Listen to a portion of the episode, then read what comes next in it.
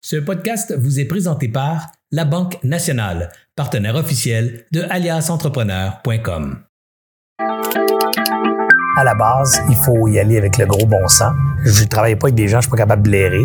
Hein? Si, si j'aime pas ces personnes-là, ben, même si on les compétences, le bon réseau, tout ça, c'est pas de fit organique entre deux individus. Tout le reste n'est pas important. Donc, à la base, est-ce qu'il y a un fit tous les deux en termes de personnalité? Est-ce qu'il y a un fit de valeur? Est-ce qu'on partage des valeurs similaires?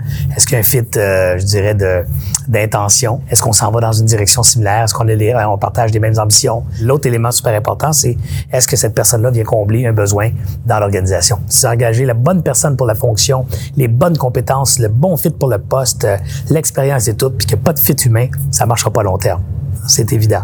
L'inverse est aussi vrai.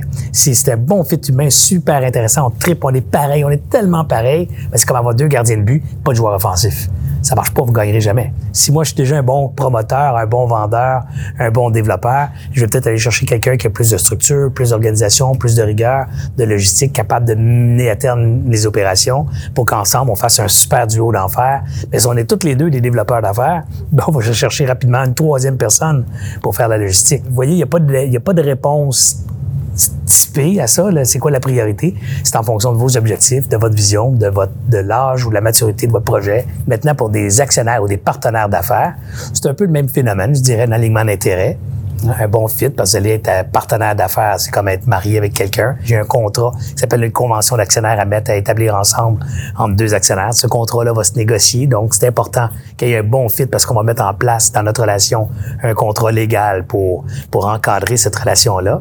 Si votre actionnaire euh, et euh, partenaire d'affaires est identique à vous, ben, vous êtes encore le même problème. Il vous reste encore des forces à combler dans l'équipe. Et c'est pas ce partenaire-là ou cette partenaire-là qui va les avoir comblés. Il va avoir comblé peut-être le besoin en capital, mais pas nécessairement besoin de combler les besoins en équipe euh, que vous aviez dans l'organisation.